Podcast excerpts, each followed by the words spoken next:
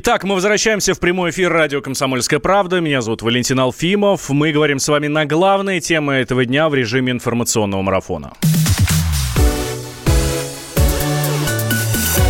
На дворе, друзья, 2 апреля. Я вас с этим поздравляю. И не поверите, но весна все-таки будет. Но это не единственная хорошая новость на сегодня.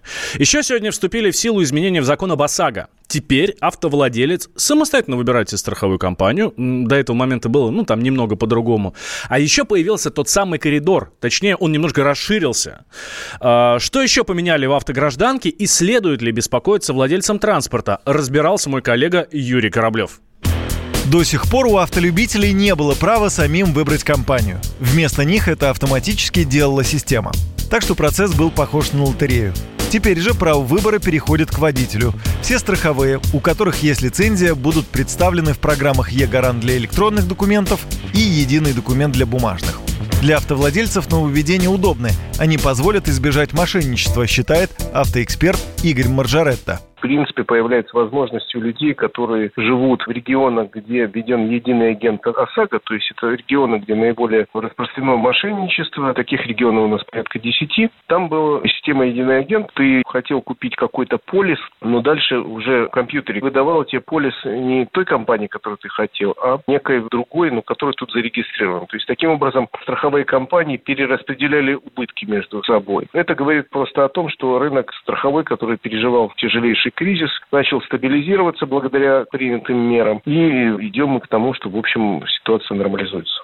Некоторые неудобства ожидают лишь страховые компании. На них лягут дополнительные расходы. Но, по словам главы Российского союза автостраховщиков Игоря Юргенса, лояльность клиентов вырастет и станет меньше жалоб. Это покроет все издержки.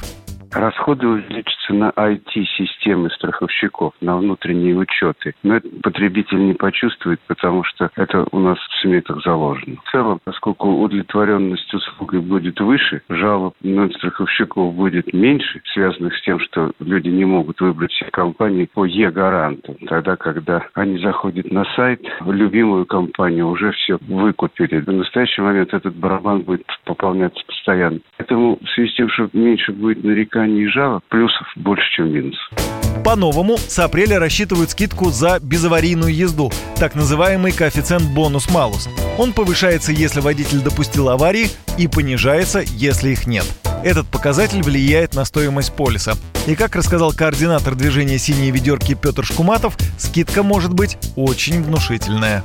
Система бонус-малус придумана для того, чтобы поощрять водителей, которые не попадают в дорожно-транспортные происшествия. Для таких водителей страховка должна становиться дешевле вплоть до двух раз. Это максимальная скидка 50%. Конечно же, очень многих автовладельцев беспокоила история, связанная с тем, что если происходит годичный перерыв в страховании, то коэффициент бонус-малус пропадал, и водитель был вынужден начинать копить скидку заново. Сейчас этого не будет. Люди будут иметь постоянный КБМ, привязанный к страхователю. Он не будет пропадать, он будет вестись тщательно. Теперь бонус-малус будет начисляться только один раз в год, и в течение этого периода он не будет пересчитываться. Если ко времени присвоения коэффициента у автовладельца их окажется несколько, то выбран будет самый низкий. Юрий Кораблев, Радио «Комсомольская правда».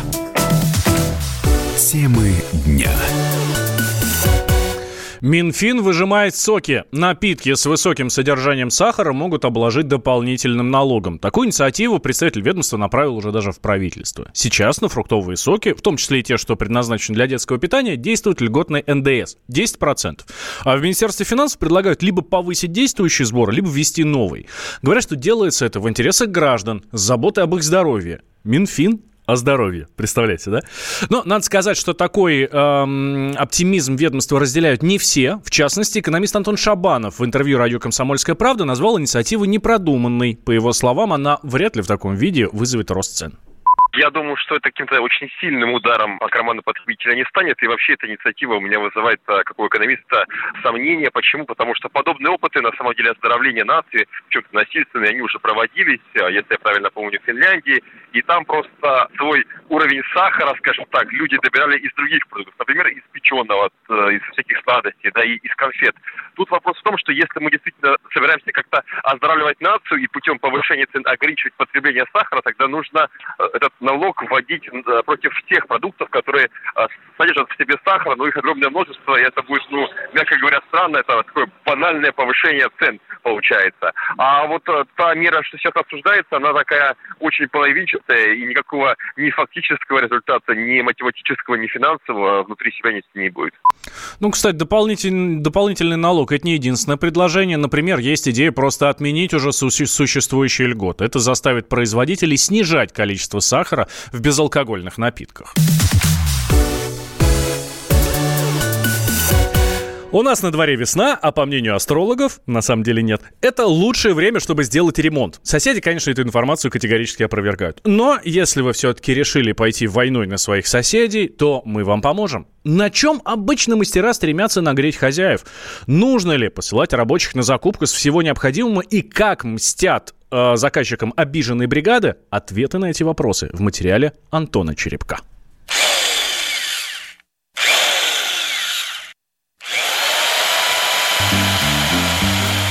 Говорят, что ремонт можно начать, но невозможно закончить. В советское время было принято больше полагаться на собственные силы, а потому по выходным мужья выкладывали на кухнях и в ванных комнатах плитку, супруги осваивали искусство поклейки обоев, но ограниченный ассортимент отделочных материалов позволял произвести разве что косметический ремонт. Маловато, понимаешь? Маловато будет. Сегодня есть миллион возможностей для того, чтобы сделать ремонт по своему вкусу. И, конечно, для всех этих работ нужны специальные навыки. Так что если мы задумали ремонт, то первым делом ищем и нанимаем ремонтную бригаду. И вот тут начинается самое интересное. Ладно, и так сойдет. Хозяева квартир всегда хотят сэкономить, а рабочие – заработать. И в этих отношениях проявляются все человеческие слабости. Завышенные сметы, халтура, подмена материалов. Мы поговорили с мастерами и на условиях анонимности нам рассказали о том, как обманывают клиентов и как их наказывают. Балкон утепляли вагонкой. Хозяин начал. Че вы так долго? У вас инструмент. Да я бы сам. Мы ему засыпали полкило картофеля под вагонку. По весне был ему вонючий сюрприз. Ну и за отношения тоже мстят ребята. Если ты разговариваешь сверху вниз, хамишь, за людей не считаешь, кидаешь на деньги, то под гипсокартон яйцо хрен найдешь.